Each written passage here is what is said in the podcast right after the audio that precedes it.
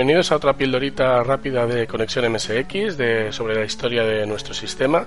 En este caso hablaré sobre Kazuhiko Nishi, más conocido como Kei Nishi o como Dios para algunos de los MSXeros los buenos viejos tiempos de Nishi. No hablaremos de toda, toda su vida, porque la verdad es que después de, abandonar el MSX ha hecho muchísimas cosas dentro de ASCII y en la universidad y emprendiendo el tema del MSX también ah, con el One Chip. Hasta ahí no llegaré. Llegaremos hasta el año 86, cuando Kazuhiko Nishi abandona Microsoft. Os recomiendo si os interesa escuchar sobre Nishi y sobre un montón de historias de la retroinformática en general, el podcast Retroactivo, que lo podéis encontrar en iVoox y en YouTube también, eh, con, vídeo. Y allí podéis escuchar un montón de, anécdotas más y de explicaciones sobre, sobre Nishi y sobre un montón de temas que son súper interesantes. Es un podcast que os recomiendo muchísimo. Y ahora vamos allá, vamos, a, vamos con el extravagante, excéntrico, raro, polifacético, visionario, el genio Nishi.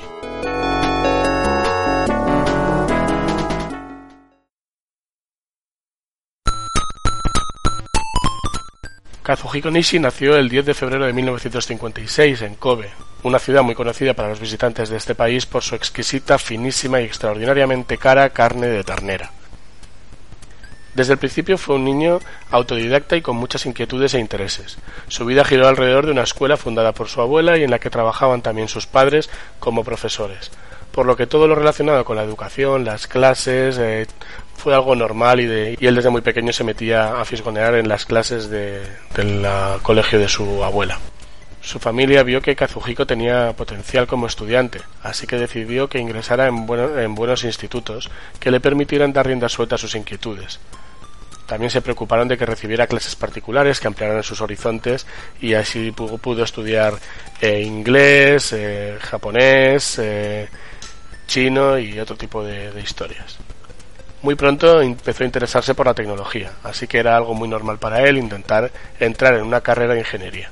A pesar de las muchas posibilidades que tenía en pruebas previas, suspendió el examen de entrada a la Universidad de Tokio, la más exigente y prestigiosa de Japón, tuvo que contentarse con cursar ingeniería mecánica en la algo menos prestigiosa Universidad de Waseda, donde entró en 1975.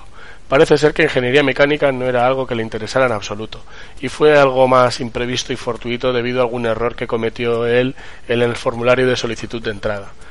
Su abuela le financiaba los estudios así como todos los gastos. Además de estudiar, era un ávido lector de libros de todo tipo de temáticas, especialmente las tecnológicas. También compraba todo tipo de kits de ordenadores que empezaban a venderse por aquel entonces. En aquellos kits eh, había que montárselos, o sea, te venían las piezas y el kit de montaje y supongo que había que tirar de soldador, destornillador y todo este tipo de cosas para que pudieran funcionar. Era lo más normal en aquel momento, o sea, la informática para la gente de, a pie eran hobbies. El otro nivel de informática era la informática para profesionales. Llegó a acumular tantos, tantos libros y cachivaches que la habitación que tenía alquilada empezó a hundirse por el sobrepeso. Y así fue como, a partir de este problema, se hizo amigo del hijo del casero, Akio Gunji. Akio había estudiado informática también, y era algo mayor que él. Durante algún tiempo Nishi escribía artículos sobre ordenadores y los enviaba a diversas revistas para que las publicaran, pero no tenía mucho éxito, por lo que pensó que sería una buena idea hacer él mismo su propia revista. Como las clases le aburrían, decidió abandonar los estudios para dedicarse a la publicación de temas relacionados con la informática. Así que con Gunji y otros fundaron la revista I.O., con el objetivo de publicar eh, artículos eh, relacionados con la informática como hobby.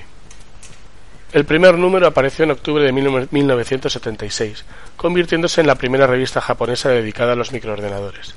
Y ya fue un, éxito de ventas desde el primer número, agotándose muy rápidamente todos los números que pusieron a la venta en Akihabara. En 1977, Nishi creía que el mercado de los ordenadores estaba cambiando y quería saber lo que pasaba en Estados Unidos, que era el país que lideraba esta industria en ese momento así que pidió nuevamente dinero a su abuela y se fue a Estados Unidos para visitar el país y acudir a una relevante feria informática. Durante este viaje, Nishi vio que el mercado estaba abandonando el mundo del hobby para pasar hacia el ordenador personal, así que a la vuelta intentó sin éxito cambiar la política editorial de IO. No lo consiguió, así que abandonó la, editorial y la revista y convenció a Akio Gunji y Keihiro Tsukamoto, quien también escribía artículos para IO, para que lo siguieran y fundar juntos una nueva revista sobre ordenadores personales, y no sobre ordenadores vistos como el hobby. Y así fue como fundaron ASCII Publishing el 24 de mayo de 1977. De esta empresa, el primer presidente fue Gunji, que era el mayor de, los tres. Pensaban que inmediatamente podrían ya sacar el, primer número, ya que ellos tres eran los que escribían eh, con su nombre o bajo seudónimo la mayor parte de los artículos de IO. Pero claro, empezar de cero no, era nada fácil. Así que tuvieron que pasar un mes eh, y en junio apareció el primer número de la revista ASCII mensual. Este primer número se vendió inmediatamente y poco a poco aumentó el número de ejemplares a la venta. La editorial, además de la revista, se dedicó a publicar otro tipo de publicaciones o libros relacionados con la temática de microordenadores, especialmente traducciones de libros norteamericanos. Y así llegamos a un punto de inflexión en su vida. Nishi había sabido que diferentes compañías japonesas estaban intentando entrar en el mercado de los microordenadores y quería participar en su diseño a partir de suministrarles el software que necesitaban pero ni él ni ASCII Publishing tenían dinero, ya que con una modesta editorial pues no daba para mucho. Así que urdió un ingenioso truco para entrar en la industria de ordenadores japonesa. Una noche de primavera de 1978, Nishi cogió el teléfono y llamó a Estados Unidos, concretamente a Albuquerque, Nuevo México, y más concretamente a la sede de Microsoft, donde preguntó por eh, ¿Me puede pasar con la gente que ha diseñado el BASIC? Así consiguió que para el otro lado de la línea se pusiera Bill Gates. Nishi dijo a Bill Gates que quería comprar Microsoft Basic para ponerlo en ordenadores japoneses, que le necesitarían para cumplir con las particularidades del mercado japonés. Le explicó sus ideas durante mucho rato, y al ver que Bill Gates no expresaba el interés que él esperaba, le ofreció un billete de avión a Tokio para conocerse en persona. Para Bill Gates, Nishi no era el primer japonés en contactar con él, así que le dijo que no tenía tiempo para ir a Japón, pero que se podían conocer si Nishi viajaba a Estados Unidos a la National Computer Conference en Anaheim, California, que tendría lugar dentro de poco, y que allí hablarían. Y allí se emplazaron, en Anaheim, y se conocieron en junio de 1978 para hablar durante una hora. Pero fue bastante más de una hora. Tenían muchas cosas en común, ambos tenían 22 años, habían dejado la universidad para crear sus propias empresas y les encantaba la tecnología. Así que eh, no, no, estuvieron una hora, sino que estuvieron unas tres horas, según Nishi, aunque hay muchas fuentes que dicen que hablaron durante ocho o nueve horas, pero eso no creemos que sea muy, muy posible.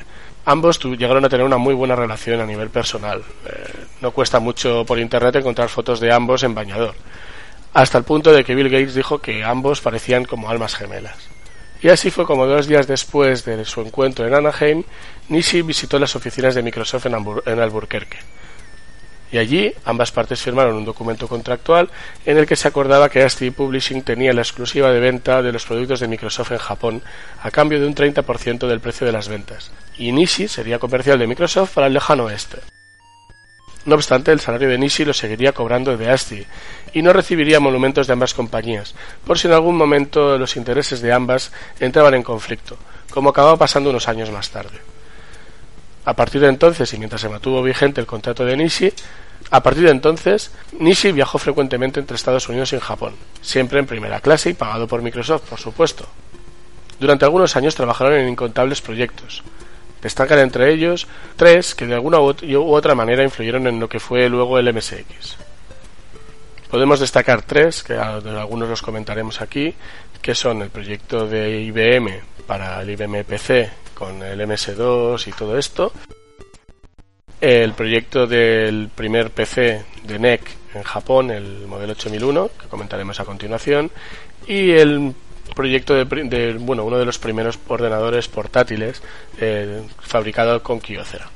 Nishi conoció en Silicon Valley a Kazuya Watanabe, un jefe de proyectos de NEC consiguió convencerle de que Microsoft era la empresa adecuada para desarrollar el BASIC de su nuevo proyecto y de que visitara las oficinas de Microsoft en Albuquerque para asegurarse de ello.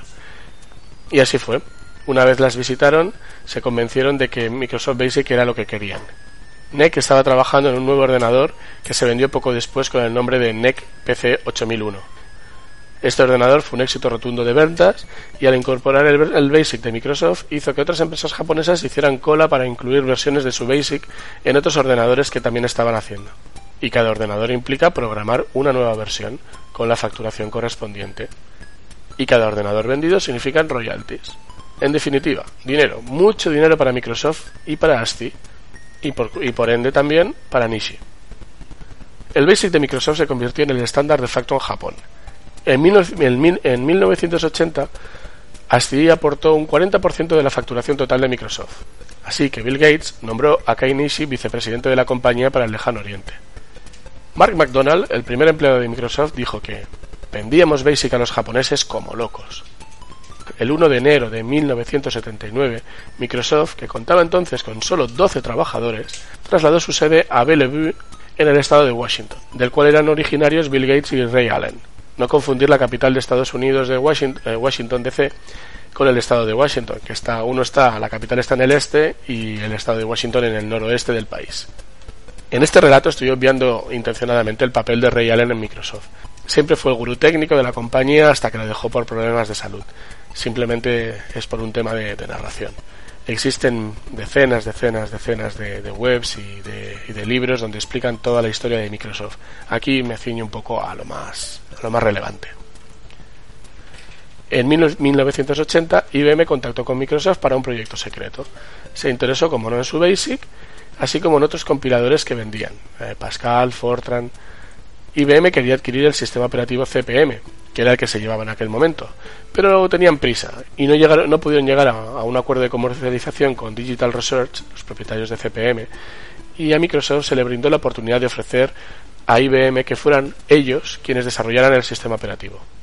Así que la, junta de, Microsoft se reunió y en esta junta Allen y Gates eh, tenían bastantes dudas sobre abordar el, el proyecto.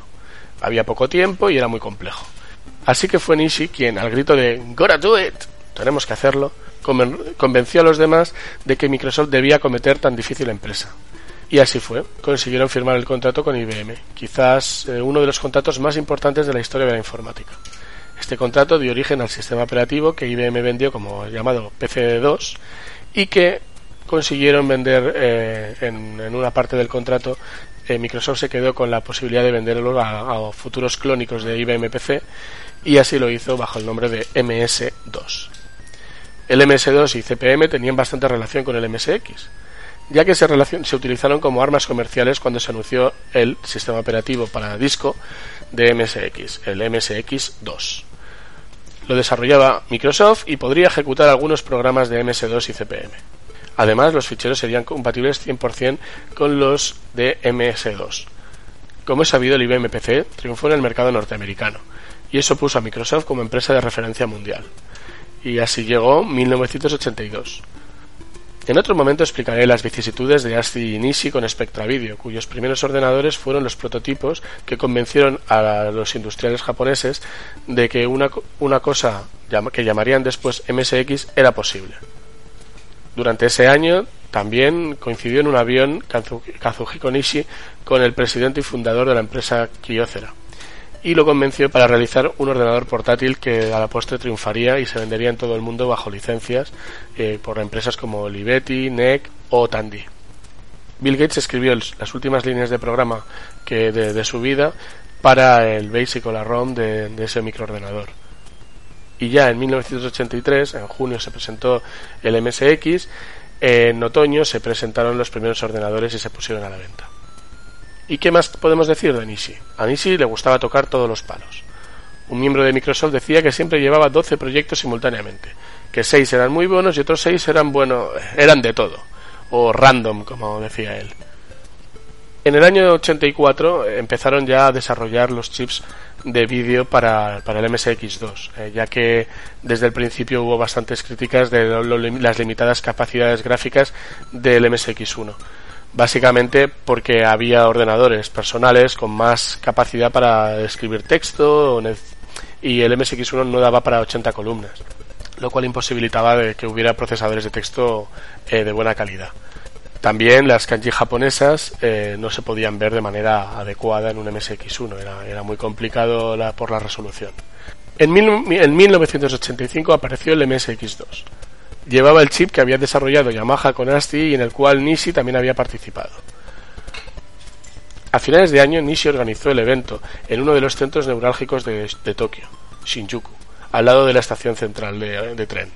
Este evento costó un millón de dólares. Las tres cuartas partes del presupuesto pues, las constituía un enorme dinosaurio gigante, un ultrasaurio, que se movía y todo. En este evento se podían ver ordenadores MSX de todo el mundo y tocarlos y bueno, este evento fue para celebrar la venta del primer millón de ordenadores MSX.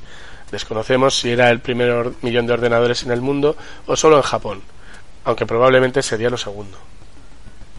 Nishi era un encantador de serpientes. En las reuniones se encandilaba todo aquel que, lo escuchaba, pero ¿qué más? Vamos a la parte más complicada, vamos al cotilleo. Nishi era una persona extravagante. En uno de sus viajes a Los Ángeles se dice que entró en una tienda de discos y compró todos los Laserdisc que tenían en la tienda, unos 2.000 en total. En otra ocasión estuvo retenido en el aeropuerto de San José, California, porque su broker le, reclamaba 275.000 dólares por la compra de acciones de una compañía. Quizás sería una ampliación de capital que hubo de Spectra Video. Esta cantidad se la prestó Microsoft para que no acabara en la cárcel concretamente a través de Bill Gates, a quien tuvo que telefonear. También se afirma que Nisi se quedaba dormido constantemente en las reuniones, incluso que se estiraba en el suelo y roncaba con vigor. Esto en algunos casos se debía al jet lag o bien a sus maratonianas jornadas de trabajo. Se dice que llegó a tener dos secretarias, una para la mañana y otra para la noche, y que en ocasiones iba a hoteles de lujo para dormir apenas unas horas de siesta entre reuniones. Reuniones podemos decir que ir en helicóptero a una reunión haciendo que aterrice este en la puerta de la sede de la empresa a la que vas a visitar no es algo de mucho decoro y, etiqueta. ¿Visitas? Una vez quiso hablar con el presidente de Fujitsu y como no lo conseguía de las maneras normales, eh, se dedicó a hacer guardia en la puerta de su casa y a saltarlo cuando salió por la puerta. Eso a nivel empresarial, eh, saltarse las jerarquías de las empresas está muy mal visto pero vamos, mm, tampoco creo que esperar en la puerta de la casa de alguien eh, para explicarle una idea que has tenido o, para insistirle en algo de trabajo sea lo más adecuado. Respecto a los lujos que hemos comentado anteriormente, eh, cuando Nishi volaba entre Estados Unidos y Japón lo hacía en primera clase y pasaba la factura a, Microsoft. Cuando el propio Bill Gates, y claro, cuando el propio Bill Gates veía las facturas, eh, se llevaba las manos a la cabeza porque él aún no lo hacía, o sea, él viajaba en, en otro tipo de, clases. Así que gastos, lujos, excentricidades. Era un genio. Pero Bill Gates tuvo que, decidir y decidió intentar atarlo en corto. La relación entre Bill Gates y, y, Nishi creció en lo personal, pero en lo profesional Nishi hacía tiempo que era un problema. No promocionaba suficientemente los productos de Microsoft y se quiso meter en el negocio de semiconductores, algo que no interesaba para nada a Microsoft. Así que en enero de 1986 eh, Bill Gates decidió hablar seriamente con Nishi porque estaba preparando la salida a bolsa de, Microsoft y tenía estaban saneando la, empresa a todos los niveles. Bill Gates le dijo a Nishi que debía comportarse de otra manera, que debía ser más serio, que debía promocionar los, los productos de Microsoft en Japón y en Asia ya que era su trabajo, y dedicarse menos a aquellas cosas que le gustaban a él, hacer chips, promocionar el MSX. El MSX no, no daba dinero prácticamente a Microsoft y lo veían como una cosa eh, aparte. Los negocios que le daban dinero para a, esta empresa eran los que estaban relacionados con el con IBM y con, con Apple y con las, los, los ordenadores que se vendían en Occidente. Claro, eh, por otra parte, Nishi le dijo que bueno, que lo del lo del dinosaurio había sido un grandísimo éxito. O sea, era un gasto exagerado, pero que todo el mundo hablaba de aquel dinosaurio en Japón y que había sido un verdadero eh, golpe. Y que él, pues a él no le gustaba nada el dejar de ser el mismo. Y que al liderar el estándar MSX debían liderar también todas las evoluciones tecnológicas a nivel de microchips y todo eso. En cambio, Microsoft y Bill Gates eran partidarios de usar eh, chips ampliamente eh, vendidos en el mercado y no fabricar eh, chips específicos. Así que entre la inminente salida a bolsa de Microsoft, unido al comportamiento de Nishi y que no se quiso someter, e hicieron que Nishi se, se viera obligado o forzado a dejar Microsoft. Eso hizo que todo lo relacionado con Microsoft pasara a ASCII, salvo la propiedad del software desarrollado por, por la empresa norteamericana. De todos modos, Microsoft hizo poco por el MSX. Casi todo se hizo en Japón, salvo algunas honrosas excepciones. El MSX no podía entrar a Estados Unidos para competir con IBM porque era del interés de Microsoft y para esto se trataba de algo local para Japón. Entonces Microsoft no podría no movería ni un dedo porque el MSX entrara en Estados Unidos y en cambio sí que intentaba introducir los IBM PCs en Japón. Eh, ya a finales del año 85 en Europa no habían ido las ventas tan bien como ellos pensaban. Así que en ese momento era algo totalmente descartado y probablemente llevaba un año en un cajón y olvidado. Solamente Yamaha se metió allí dentro y Spectra Video que salió, bueno, acabó desapareciendo. Y bueno, aquí en el año 86 acabamos este, este breve resumen de, de algunos hechos y anécdotas sobre Kazuhiko Nishi. Y bueno, eh, la historia continúa, el MSX continuó, eh, abanderado, abanderado por, por ASCII. Eh, cuando, cuando ASCII dejó el paraguas de Microsoft, la gente, eh, los especialistas dijeron que seguramente acabaría, acabaría en quiebra, pero no fue así. O sea, ASCII continuó y en los años 90 fue una empresa bastante importante.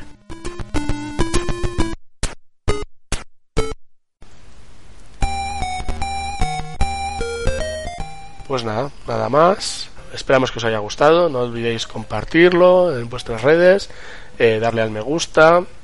Si podéis apoyar al podcast eh, a través del botón de apoyar que hay en iBox. Muy prontito, muy prontito. Esperamos poder grabar eh, cuando los cuando el tiempo de, de, los colaboradores lo permita, esperamos ya poder grabar un programa regular o de otro tipo de temas sobre para, para este podcast. Y bueno, si queréis que siga haciendo este tipo de, de pildoritas, de breves eh, monólogos sobre historia del MSX, pues podéis eh, hacerme vuestras preguntas a través de las redes sociales. Eh, sabéis que estamos en Facebook, estamos en Twitter, Estamos aquí en iBox que podéis poner comentarios.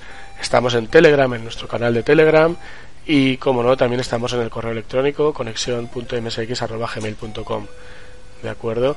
Entonces, um, cualquier cosa que queráis, podéis utilizar estas redes sociales. Y si os gusta o queréis que os comentemos eh, cualquier parte de la historia del MSX o una parte que os interese, pues decídmelo y aquí lo intentaremos hacerlo. Un saludo a todos, salud y MSX.